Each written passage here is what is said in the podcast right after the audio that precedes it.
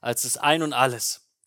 Aber Paulus sagt nicht nur, dass Christus unsere herrliche Freude ist, sondern er sagt auch, es gibt einen Freudendieb.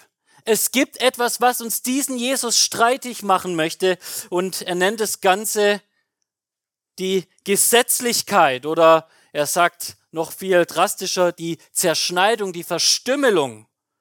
Ein Pseudochristentum, das versucht, das Gesetz des alten Bundes in den neuen Bund reinzupacken und Jesus zu vermischen mit dem Judentum.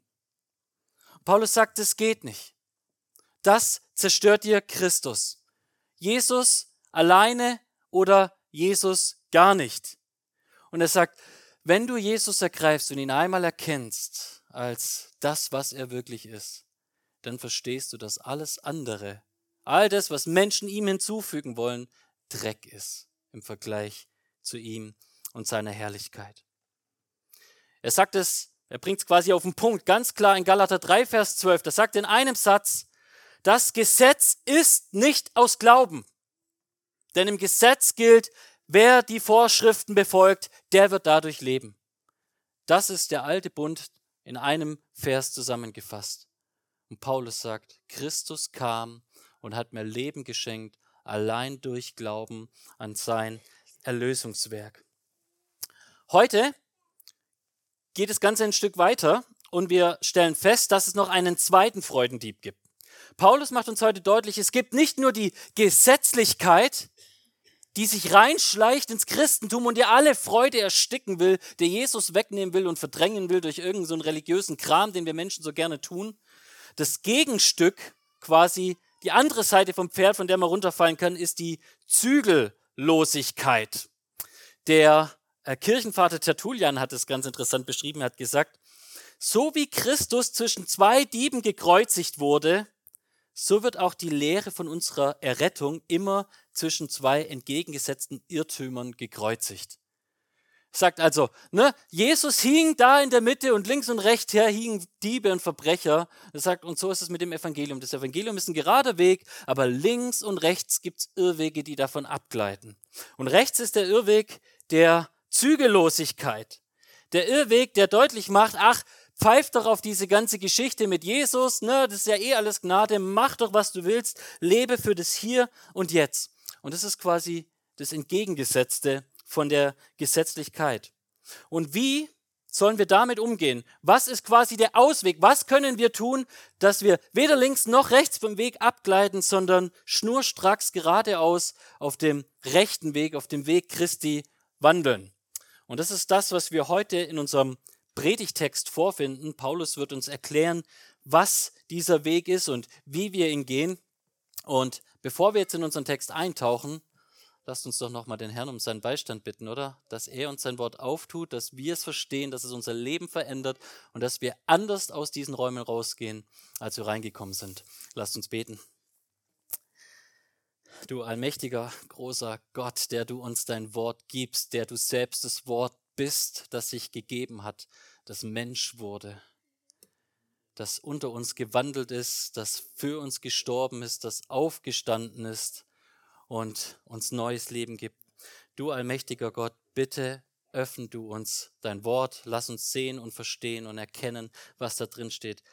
Lass uns verändert hinausgehen, verändere uns durch deinen Geist und deswegen bitte ich dich, Herr, dass du aus mir heraussprichst, weil ich mit meinen schwachen Lippen das alles nicht tun kann. Aber du bist allmächtig und deswegen hoffe ich auf dich, Herr, dir zur Ehre und uns zur Freude.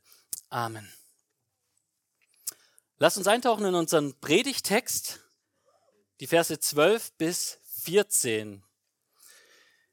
Ich will nicht behaupten, das Ziel schon erreicht zu haben oder schon vollkommen zu sein, doch ich strebe danach, das alles zu ergreifen, nachdem auch Christus von mir Besitz ergriffen hat. Nein, ich bilde mir nicht ein, es schon geschafft zu haben, Geschwister, aber eines steht fest. Ich vergesse das Vergangene und schaue auf das, was vor mir liegt. Ich laufe mit aller Kraft auf das Ziel zu, um den Siegespreis dort oben zu gewinnen, zu dem uns Gott durch Christus Jesus gerufen hat. Ihr habt sicherlich schon einmal von Eric Liddell gehört. Vielleicht nicht sicher, aber viele von euch haben schon mal von ihm gehört. Das war ein Wettläufer, der 1924 erst als quasi Volksfeind, als Erzfeind seiner Nation verrufen wurde, nämlich weil er als Christ äh, sich geweigert hat, am Sonntag, am Tag des Herrn, einen Wettkampf zu laufen. Und dann ist er ein paar Tage später in einer völlig anderen Disziplin angetreten als seine Paradedisziplin, der 100-Meter-Lauf, nämlich einen 400-Meter-Lauf. Und er hat nicht nur die Goldmedaille gewonnen bei den Olympischen Spielen, sondern er hat sogar einen Weltrekord geschafft. Und auf einmal war er der Volksheld, weil er diese Medaille und diesen Rekord mit nach Hause gebracht hat. Und ich fand es ganz interessant, er wurde im Nachhinein gefragt, wie um alles in der Welt er es eigentlich geschafft hat, so schnell zu rennen, was quasi sein Geheimnis ist. Und folgende Antwort hat Eric Liddell gegeben. Er sagt, die erste Hälfte meines Rennens laufe ich so schnell, wie es einfach nur irgendwie möglich ist. Und dann, wenn mir die Puste ausgeht, bei der zweiten Hälfte, bitte ich um Gott, dass er mich noch schneller laufen lässt. Der hat einfach gegeben, was er geben kann und den Rest hat er quasi in Gottes Hände gelegt und gesagt, Gott, jetzt bitte ich dich, mach du, gib du mir noch mal so einen Turbo-Boost und lass mich laufen so schnell wie es geht. Und das Verrückte ist, wenn man die, die, Videos von ihm anschaut, wie der läuft, das sieht so katastrophal aus. Der, der läuft quasi so, wie, um es verständlich zu machen, wie Thomas Müller Fußball spielt. Sind wir mal ehrlich, ne? wenn man Thomas Müller anschaut beim Fußballspielen, das ist nicht gerade grazil. Aber Thomas Müller hat selbst mal in einem Interview gesagt, ist doch völlig egal, wie dumm das ausschaut, immerhin gewinne ich. Und tatsächlich ist er einer der erfolgreichsten deutschen Fußballspieler. Was Liddell ausgezeichnet hat, was Müller ausgezeichnet hat, ist, dass sie ein klares Ziel haben. Sie wollen gewinnen. Und deswegen richten sie sich einfach nur darauf aus. Müller hat das Tor im Blick, und Liddell hat einfach nur die Ziellinie im Blick und alles, worauf er sich konzentriert hat, ist so schnell zu laufen, wie es geht. Egal, ob er dabei ausschaut wie Captain Jack Sparrow, der irgendwie rumturkelt. Wenn er gewinnt, dann gewinnt er. Und das ist auch die Sprache, die Paulus hier gebraucht in dem Text. Schon letzte Woche, wenn wir zurückschauen in Vers 8, da, da sagt Paulus folgendes. Ich sage ja, alles erscheint mir für wertlos, wenn ich es mit dem unschätzbaren Wert Christi vergleiche und ihn meinen Herrn nennen zu dürfen. Durch ihn habe ich alles andere verloren und betrachte es auch verträgt nur Christus ist mein Gewinn. Er ist das Ziel, auf das ich zusteuere und zu ihm möchte ich um jeden Preis gehören.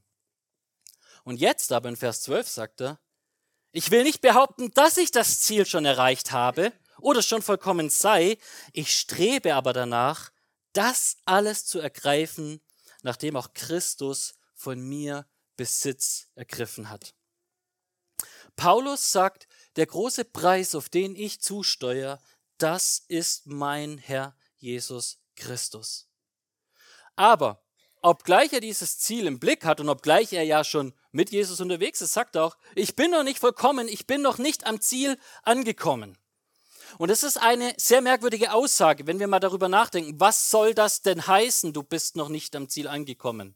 Kann das etwas sein, dass du Jesus wieder verlieren kannst? Das wäre nämlich die Antwort, die die Gesetzlichkeit predigt. Die sagt, na ja, also Jesus alleine kann es ja wohl nicht sein, was ist, wenn, wenn du abfällst. Also nur Gnade? Nee, nee, nee, das kann es nicht sein. Sonst würde sich ja Paulus hier nicht weiter abmühen.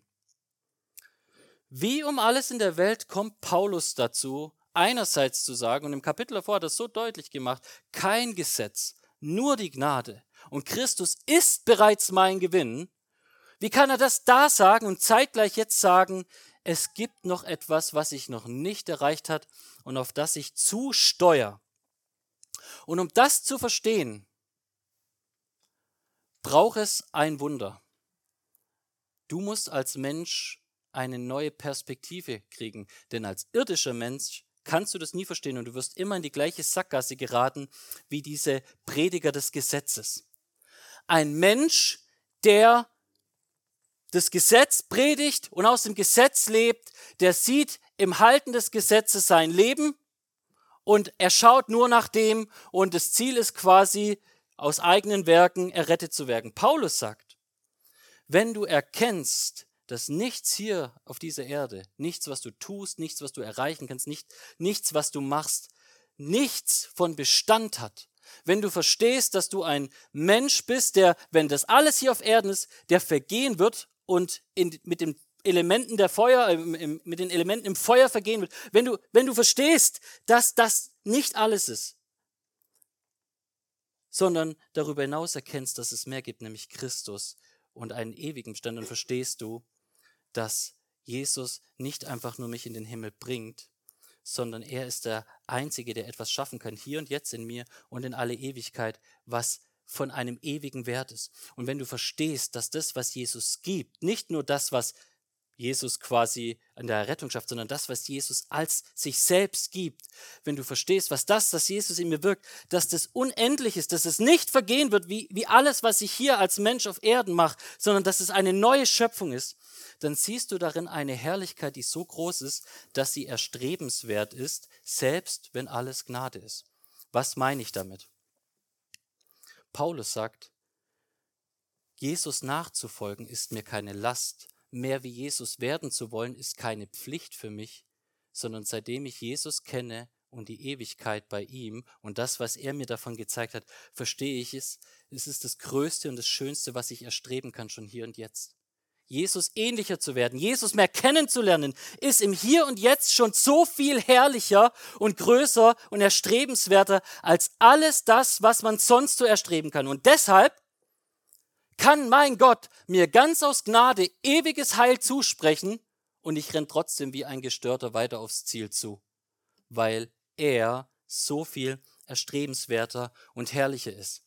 Während also quasi die Gesetzlichkeit predigt, wenn du nicht uns hast, dann landest du in der Gesetzlosigkeit, sagt Paulus, nein, nein, nein. Wenn du das Ziel im Blick hast und erkennst, wie herrlich es ist, dann rennst du automatisch. Völlig egal, ob du ehrlich gesagt eigentlich in Krücken gehst und dein Gott dich unter die Arme nimmt oder du eigentlich im Rollstuhl sitzt und er dich anschiebt. Völlig egal, wie sehr es aus Gnade ist. Diese Gnade bringt dich nicht nur ans Ziel, sie will auch dich so weit verändern und sie verändert dich so weit, dass es für dich das Kostbarste ist, diese ewige Herrlichkeit so weit wie es geht, jetzt schon zu ergreifen, zu ergründen und zu schmecken. Und deswegen kann Paulus sagen, obgleich er Jesus besser gekannt hat als die meisten von uns, immerhin ist Jesus ihm erschienen. Und obgleich er sich bewusst war, dass er am Ziel ankommen wird und er rettet wird, und obgleich er wusste, dass er schon eine neue Kreatur in Christus ist, deswegen konnte er sagen, ich habe es noch nicht erreicht, ich bin noch auf dem Weg, ich bin noch nicht vollkommen. Diese Formulierung hier in Vers 12, vollkommen, es kann auch mit Reife übersetzt werden. Ne, Paulus sagt ja, ich bin noch nicht reif und in verschiedenen Kontexten meint es manchmal die, die geistliche Reife im Wissen, im Erkennen. Manchmal meint es aber auch, ich, ich sag mal, die gelebte Reife, ne? also ein reifer Christ, der durch mehr Demut, Barmherzigkeit und so weiter zeigt, dass Jesus in ihm Gestalt annimmt. Aber dieser Begriff steht auch letztendlich für die Vollkommenheit, die erst kommen wird, wenn Jesus uns in sein Ebenbild gestaltet hat. Und das Interessante ist, Paulus sagt, ich habe das noch nicht erreicht, aber ich strebe danach. Ich sehne mich danach so sehr, vollkommen zu sein, wie mein Herr vollkommen ist.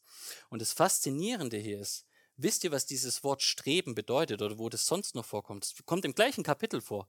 Paulus gebraucht dieses gleiche Wort weiter vorne in Vers 6, wenn er von Verfolgung redet.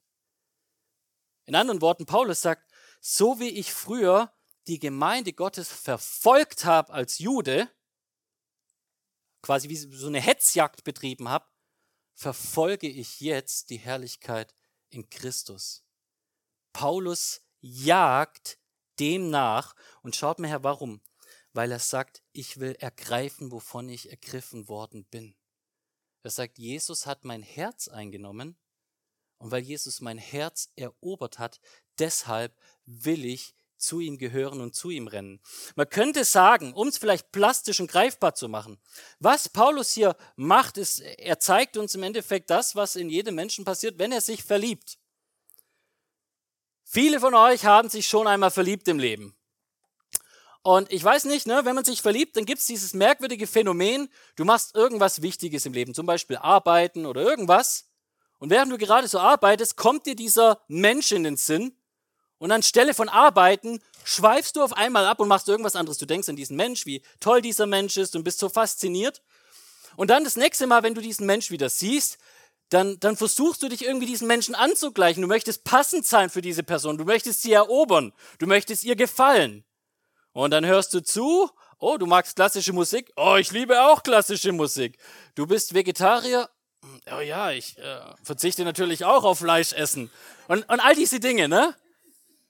Wenn du verliebt bist, dann denkst du ganz viel an diese Person und du willst werden, wie diese Person ist. Du willst dich ihr angleichen und du willst ihr gefallen. Und so sagt Paulus das auch. Ich tue das alles einfach nur aus einem einzigen Grund, weil ich von Jesus Christus ergriffen bin. Ich bin verliebt in ihn. Und einer größeren Liebe, als es jemals hier menschlich, zwischenmenschlich geschehen kann. Und seht ihr, deswegen, und das führt uns wieder zurück zu diesem ganzen Gedanken, dass Jesus die Freude im christlichen Glauben ist. Sobald ein Mensch versteht, dass Jesus einfach das Wunderschönste ist, was es gibt, musst du ihm nicht mehr Gesetze um die Ohren hauen. Er will werden wie sein Christus und er will sich verändern lassen und mehr und mehr auch seinen Christus kennenlernen und erkennen lernen. Das ist, was Paulus hier sagt, ergriffen sein von dem, wovon er ergriffen wurde. Er hat sich verliebt in seinen Herrn. Und es ist intensiv, sehr viel intensiver als alles, was wir Menschen hier auf Erden erleben können. Das ist biblisches Christentum. Und es ist etwas, was wir viel zu selten predigen. Und die Realität ist, was wir wahrscheinlich viel zu selten in unserem eigenen Leben bedenken. Aber wenn wir das jetzt hier hören, was Paulus schreibt, dann wird uns vielleicht auch bewusst, warum er eigentlich immer die gleichen Sachen betet. Wenn ihr in all die Briefe von Paulus reinschaut, dann seht ihr immer, dass er folgendes Anliegen hat. Ja, hier, Philipperbrief, in unserem Buch, was wir gelesen haben, Kapitel 1, 9 bis 11. Und ich bete darum, dass eure Liebe immer reicher in Erkenntnis und Verständnis wird, damit ihr euch für das entscheidet, worauf es ankommt. Am Tag des Christus sollt ihr rein und tadellos vor ihm stehen, erfüllt mit dem, was aus der Gerechtigkeit gewachsen ist, Christus Jesus euch, die Christus Jesus euch geschenkt hat. Paulus betet immer und immer und immer wieder darum, dass wir Christus mehr erkennen, dass wir ihn mehr erfahren, dass wir ihn mehr verstehen. Warum? weil Paulus der Überzeugung ist, wenn ihr seine Herrlichkeit seht, dann könnt ihr gar nicht anders als euch zu verlieben. Und dann werdet ihr auf ihn zustreben. Und euer Leben wird sich ganz praktisch ändern durch all diese Werke, die das Gesetz gefordert hat und niemals in euch hervor hervorrufen konnte. Und wenn wir jetzt hier weiterschauen in den Versen 13 und 14, dann malt Paulus das weiter aus und bringt hier einen ganz wichtigen Aspekt mit rein, was quasi, ich sag mal, im Kern dieser ganzen Sache steht. Paulus sagt, nein, ich bilde mir nicht ein, es schon ergriffen zu haben, aber ich strecke mich aus, ich laufe mit aller Kraft auf das Ziel zu und schaut mal, was er dazu sagt. Ich vergesse das Vergangene und schaue auf das, was vor mir liegt. Meine persönliche Erfahrung, und ich bin mir sicher, so geht es vielen von euch. Viele von uns sind viel zu sehr damit beschäftigt, an ihr vergangenes Leben zu denken, vor Jesus. Was für ein schlimmer Sünder ich doch war. Und keine Ahnung, oh, welche Freuden ich doch aufgegeben habe. Wir sind so sehr mit unserer Vergangenheit beschäftigt und es lenkt uns ab. Und dann streben wir auch nicht mehr auf das Ziel zu. Und hier wird uns deutlich gemacht, was Gott eigentlich von uns möchte, ist, dass wir die Vergangenheit die Vergangenheit sein lassen und auf ihn und auf die Zukunft blicken. Und ist es nicht so schön, dass Gott sehr viel mehr Zeit damit verbringt, über das nachzudenken und, und möchte, dass du darüber nachdenkst, was er aus dir machen möchte im Vergleich zu dem, was du ohne ihn warst? Und warum hängen wir Menschen uns immer an das fest und schauen immer zurück und heulen und, oh, was für ein schlimmer Mensch ich bin. Ich bin so einer, dem das selbst oft so geht. Und hier macht, macht Paulus uns deutlich, Gott sagt, Junge, lass das einfach, was war hinter dir. Gott hat es schon längst vergeben. Schau voraus auf das Ziel. Hab das im Blick. Denn wenn du das Ziel im Blick hast, dann wirst du auch nicht abkommen vom Weg. Und vielleicht, um das plastisch zu machen, ne, also das ist jetzt ein, ein Outing. Also, ähm, man weiß es ja besser. Ne? Eines Tages bin ich mal über die Straßen gelaufen, also nicht über die Straßen, sondern auf dem Gehweg. Und ich habe so im Augenwinkel auf der anderen Straßenseite etwas erblickt eine holde junge Dame. Und ich, ich wusste, nicht gut, Robin, nicht, nicht schauen. Aber ich wollte irgendwie so mich innerlich vergewissern, ist sie wirklich so schön, wie ich aus dem Augenwinkel meine? Und so hat sich so langsam mein Kopf weggeneigt von dem Weg, auf dem ich war, Richtung andere Straßenseite. Ich wollte ja nur einen kurzen Blick erhaschen. Und in diesem Moment, wo mein Kopf so weggedreht war, hat es einen Riesenschlag getan. Und ich bin also so richtig volle Kanne gegen so einen Pfosten gelaufen. Und ich dachte mir wirklich, Gott, Amen, danke, die Predigt habe ich verstanden. Direkt, mir war es von vornherein klar, dass es so enden wird, aber manchmal musst du es auch fühlen. Und das ist genau das, was hier vorkommt, auch wenn wir in unsere Vergangenheit blicken. Es sind nicht nur die Freuden oder die Gesetze, die vor uns liegen, sondern auch die Dinge, die, die zurückliegen. Und, und Paulus sagt, egal was, wo auch immer, hab Jesus im Blick. Und seht ihr, hier finden wir die Lösung, wie wir eben nicht links und rechts abdriften können oder an irgendeinem Pfosten hängen bleiben, indem wir unseren Blick auf ihn heben.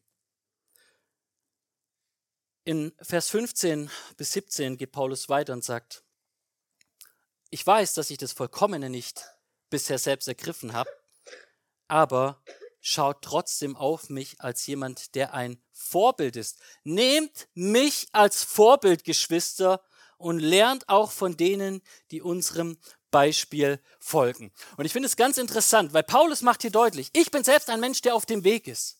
Vorbild sein ist nicht jemand, der, der am Ziel angekommen ist, sondern jemand, der läuft.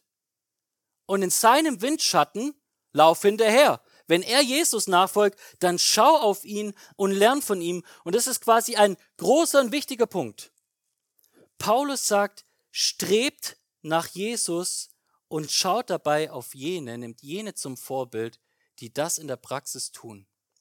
Und es gibt solche Menschen, das fällt mir immer wieder in meinem Leben auf. Man kann die gar nicht irgendwie mit, weiß das ich, man kann die nicht so praktisch greifen, wie das ist ein bestimmter Schlag Menschen oder die wissen so und so viel. Das können manchmal ganz simple Menschen sein. Menschen, die nicht viel wissen, Menschen, die sehr einfach sind, die strahlen Jesus auf so eine Art und Weise aus, wo du, mein, wo du, wo du weißt, ne, so wie man einfach nicht in der Sonne stehen kann, lange ohne einen Sonnenbrand zu kriegen, können die nicht in der Gegenwart Jesus stehen, ohne selbst die zu reflektieren.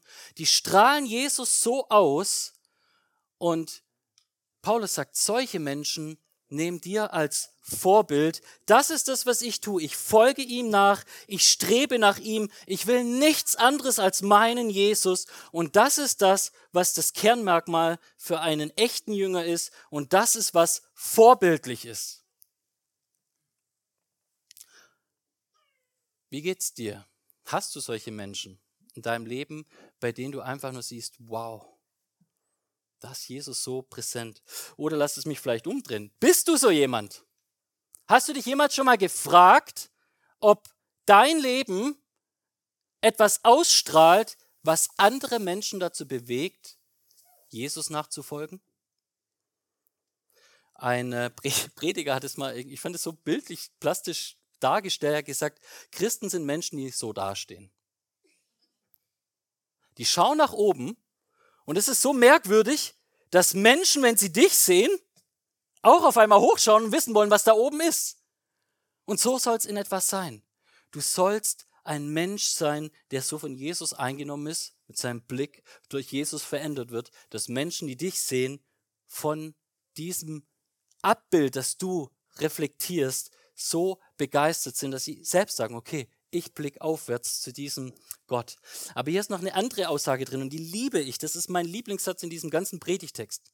Paulus sagt, Zitat, doch wenn ihr in irgendeinem Punkt eine andere Meinung habt, Gott wird euch schon noch die Klarheit schenken. Das ist ja heute so aktuell und so modern. Ne? Jeder hat seine Wahrheit, du hast deine Wahrheit, ich habe meine Wahrheit. Jeder soll sein eigenes Christsein leben. Paulus sagt, es tut mir leid, vielleicht trete ich dir damit auf den Schlips. Es gibt kein eigenes Christsein für dich. Es gibt hier eine Kernwahrheit und die ist wahr, die ist einfach objektiv wahr. Und diese Kernwahrheit ist, im Herzen des christlichen Glaubens steht Jesus. Jesus ist das Ziel, worauf es hingeht. Jesus ist das Schönste überhaupt. Und Christen sind Menschen, die diesem Jesus nachfolgen und diesem Jesus ähnlicher werden wollen. Und wenn du das für dein Leben nicht so akzeptabel findest, dann bist du vielleicht einfach gerade auf Abwägen. Dann musst du korrigiert werden. Und das Schöne ist, dass es sagt, Gott wird dich schon korrigieren. Wenn du den Blick links, rechts abwendest, Gott wird dir schon den rechten Weg zeigen.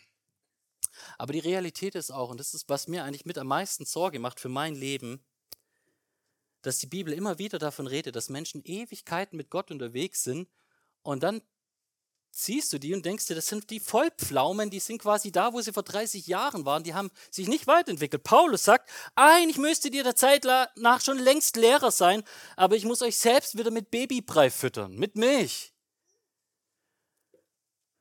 Ich bete und bitte Gott darum, dass er mich bewahrt davor, in zehn Jahren nicht dazustehen, wo ich jetzt stehe. Ich werde es nicht ergreifen in zehn Jahren, aber das, für mich wäre das Schlimmste, in zehn Jahren zurückzublicken und zu schauen, ich bin nur einen Meter weitergelaufen.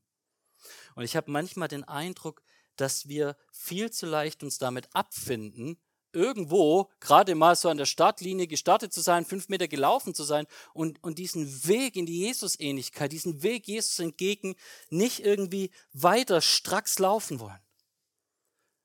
Bist du ein Christ, der sich damit abgefunden hat, Jesus zur Nebensache zu machen, nur so ein bisschen ihn reflektieren zu wollen?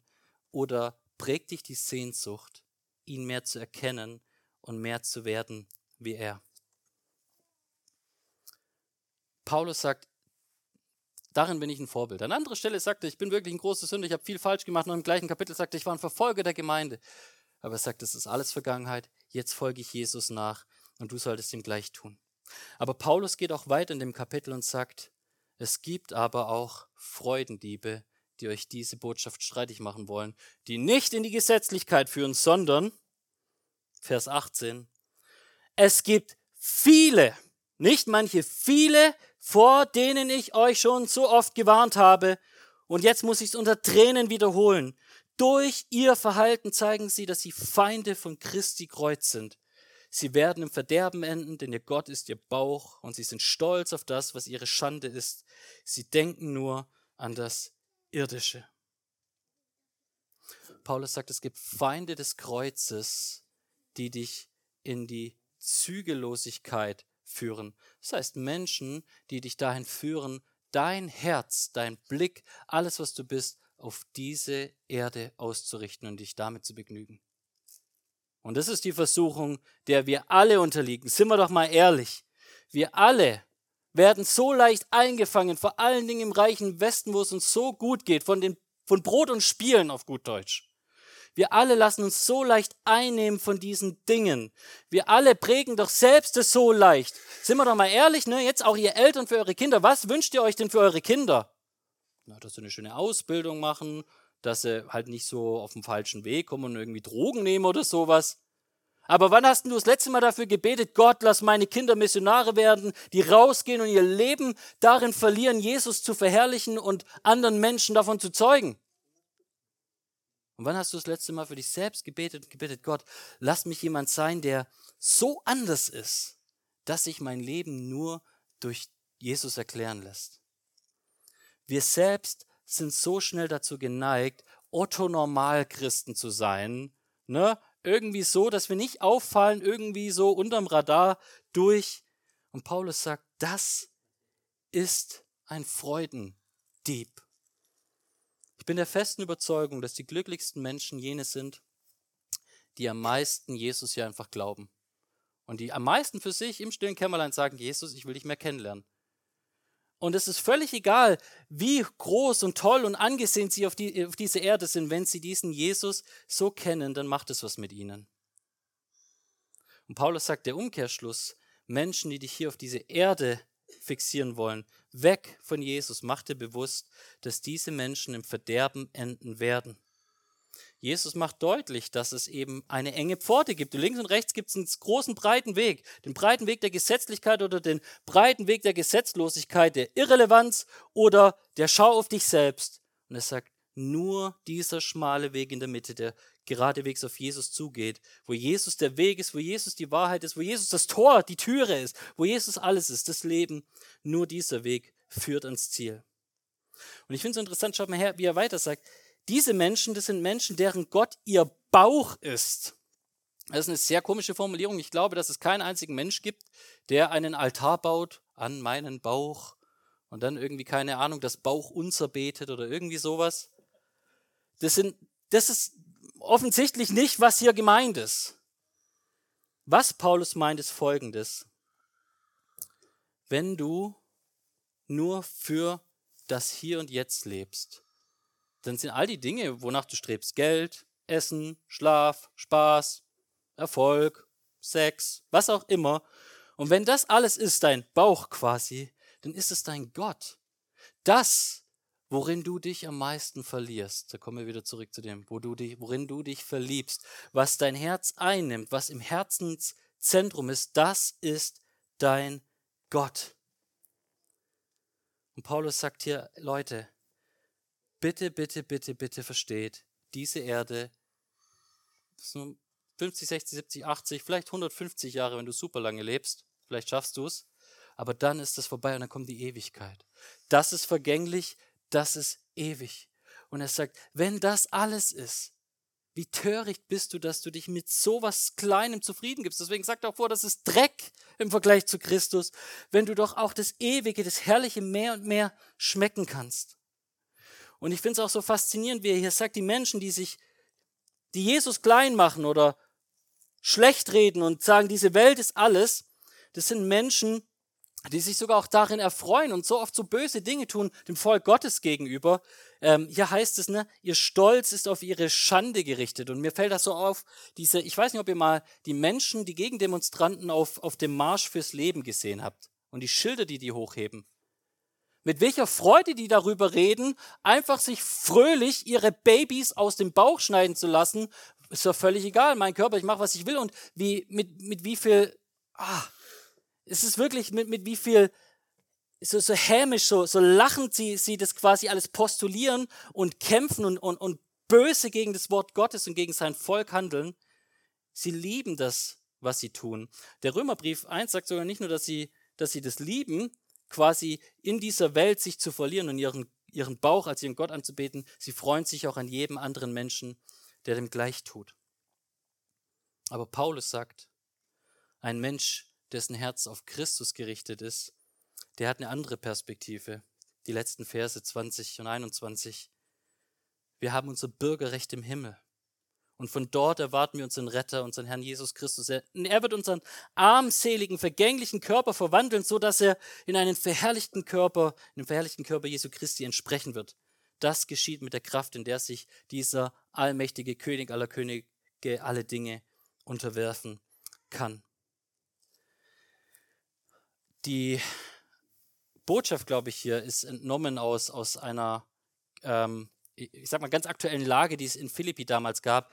In Philippi, in dieser Stadt, wo quasi Paulus diesen Brief hinschreibt, diese Stadt war voll von römischen Bürgern. Und diese römischen Bürger, die waren ehemalige Soldaten. Es gab diese große Schlacht um Philippi 42 vor Christus. Und nach der Schlacht sind die Menschen da halt geblieben und haben sich da niedergelassen. Und sie haben sich sehr darüber gerühmt und darüber gefreut, dass sie quasi hier in Griechenland lebende Römer sind so richtige römische Staatsbürger. Denn für sie hieß es, wann immer irgendjemand ihnen ans Bein pinkeln möchte, Streit anfangen möchte, da können die einfach hier, zack, den Cäsar anrufen nach Rom und dann schickt er ein Bataillon, um sie zu schützen. Und Paulus sagte, hey, ihr seid Bürger des Himmels. Es gibt mehr als diese Erde für euch. Es gibt die himmlische Perspektive. Ihr folgt nicht einem irdischen Cäsar, der so schwach ist, der mit einem Schnipser von Gott umgebracht werden kann. Ihr folgt dem, dem alles möglich ist, der regiert von Ewigkeit zu Ewigkeit, der sich mit seiner Kraft alle Dinge unterwerfen kann. Und dieser Jesus verheißt euch und verspricht euch nicht nur, dass er mit euch ans Ziel kommt, sondern dass er am Ziel euren vergänglichen, wie es heißt ja, armseligen Körper verwandeln wird und ihr werdet seine Herrlichkeit ausstrahlen, ihr werdet sein wie er. Und seht ihr, Paulus sagt, ich folge dem nach und ich strebe darauf hinzu, obgleich ich weiß, dass ultimativ mein Gott es sowieso mit mir machen wird, weil es auch im Hier und Jetzt mein Ein und alles ist. Wenn du keine Ahnung vom christlichen Glauben hast, das ist der christliche Glauben. Der christliche Glaube macht dir deutlich, dass diese Erde vergänglich ist und dass nach der Endlichkeit die Ewigkeit kommt. Der christliche Glaube macht dir deutlich, dass alles, was diese Erde zu bieten hat, nichts ist, Dreck im Vergleich zu dem Gott, der dich geschaffen und geliebt hat und der dich erlösen möchte, wenn du an ihn glaubst. Und das ist etwas, was uns verändert, ultimativ. Der Vers endet damit, der Abschnitt endet damit in Vers 1 und Kapitel 4, dass Paulus sagt, Bleibt dem Herrn unbedingt treu, meine lieben Geschwister. Ich sehne mich nach euch, denn ihr seid meine Freude und die Belohnung für meine Arbeit. Seht ihr, mit wie viel Liebe Paulus das schreibt? Paulus ist davon überzeugt, dass er das Beste den Philippern wünscht, dass er ihnen das Beste predigt, das Beste für ihr Leben will. Und so möchte ich abschließen, indem ich nochmal auf Eric Liddell zu sprechen komme.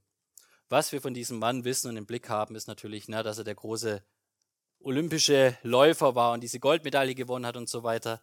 Aber das hat er nur ein paar Jahre gemacht. Ich glaube, nur vier Jahre oder so war der Läufer. Wisst ihr, was er danach gemacht hat? Er war in China Missionar. Viele, viele, viele Jahre. Und ähm, zum Zweiten Weltkrieg, als die Japaner äh, den die China angegriffen haben und unter anderem auch Amerika und so weiter, haben die Amerikaner und die Engländer Japan offiziell den Krieg erklärt. Und Japan, das weite Teile von China, vor allen Dingen an der Küste und so weiter, eingenommen hatte, äh, die haben dann eben deutlich gemacht, ne, alle Westler, die hier sind, die sind äh, Feinde, Feinde Japans jetzt, weil ne, eure Nation uns den Krieg erklärt haben, ganz offiziell. Und dann haben sie gesagt, okay, ihr werdet alle eingepfercht, ihr, wir, wir packen euch alle in, in, in so Internierungslager. Und bevor das geschehen ist, hat Eric Liddell noch zu seiner Frau gesagt, die hochschwanger war, nie und nimmer lasse ich das zu. Und er hat seine Frau mitsamt seinen zwei Kindern hochschwanger heimgeschickt nach Kanada. Sie war Kanadierin. Aber er hat von sich selbst gesagt, ich will hier bleiben. Denn irgendjemand muss ja diesen Menschen hier frohe Botschaft verkündigen. Und so kam es, dass seine Frau sicher in Kanada angekommen ist, dort das dritte Kind zur Welt gebracht hat und Eric Liddell kam ins Internierungslager und es heißt hier, dass ca. 2000 Menschen auf einem Platz eingepfercht wurden, so zwei Rugbyfelder groß, also vielleicht zwei Fußballfelder groß und da haben 2000 Menschen drauf gelebt. Und jetzt, worauf ich zu sprechen kommen will. Die Menschen, die dort Eric Liddell begegnet sind, die haben im Nachhinein viel über ihn zu erzählen gehabt. Eric Liddell war da nicht bekannt dafür, weil er der große olympische Läufer war. Wisst ihr, worüber, wofür er bekannt war? Eric Liddell war bekannt, weil er der war, der das letzte bisschen Stoff, was er hatte, gebraucht hat, zerrissen hat, um mit Stöcken und so weiter Hockeyschläger für Kinder zu bauen oder zu reparieren. Er hat sein, sein Stoff, sein letztes Stöffchen quasi preisgegeben. Und Eric Liddell war auch derjenige, der besonders die weißen Kinder in diesem Internierungslager im Herzen hat. Und eine ganz tragische Geschichte berichtet davon, dass ein zwölfjähriges Mädchen an Typhus erkrankte. Und weil es dort keine medizinische Versorgung gab, wisst ihr, was man mit dem Mädchen gemacht hat? Man hat sie ins Totenhaus gebracht und eingesperrt. Für Wochen, bis sie wieder gesund war. Und Eric Liddell hat sich so um dieses Mädchen gesorgt, dass er sie jeden Tag besucht hat und hat gesagt, mich kümmert's nicht und wenn ich krank werde, dann werde ich krank, weil dieses Mädchen fürchtet sich allein hier in diesem ekligen Leichenhaus. Und er ist da hingegangen. Und eine andere Person hat berichtet, eine Prostituierte, dass sie es gewohnt war, dass all die praktische Hilfe, die sie von Männern ebenso gebraucht hat als schwache Frau, dass sie die mit gewissen körperlichen Diensten bezahlt hat. Bis eines Tages Eric Liddell an ihrem, was auch immer da vorbeigelaufen ist, Hütte, Zelt und, oder was auch immer, und sie hat Hilfe gebraucht. Und er ist hingegangen, freundlich, hat ihr geholfen, irgendwas repariert und gemacht. Und dann hat er ihr Gottes Segen gewünscht und ist gegangen. Und sie sagt, er war der einzige Mann, der einzige, der jemals nichts von ihr zurückgefordert hat. Und dieser Mann ist im Alter von 43 an diesem Lager gestorben, unterhungert, wenig gegessen, krank. Er ist gestorben, er hat niemals sein drittes Kind kennengelernt, das in Kanada geboren wurde. Aber wisst ihr was? Zu seiner Beerdigung kam das ganze Internierungslager. 2000 Menschen haben geweint und gejubelt. Geweint, weil sie diesen Menschen verloren haben. Gejubelt, weil sie diesen Menschen kennenlernen durfte, durften. Und ich glaube, genau das ist, was Jesus mit einem Menschen macht, wenn ein Menschenherz von ihm eingenommen ist. Und genau das ist das, was ich mir für dich wünsche, was ich mir für mich wünsche. Das meine ich damit, ein Leben zu leben, das sich nur durch Jesus und nichts anderes erklären lässt. Amen.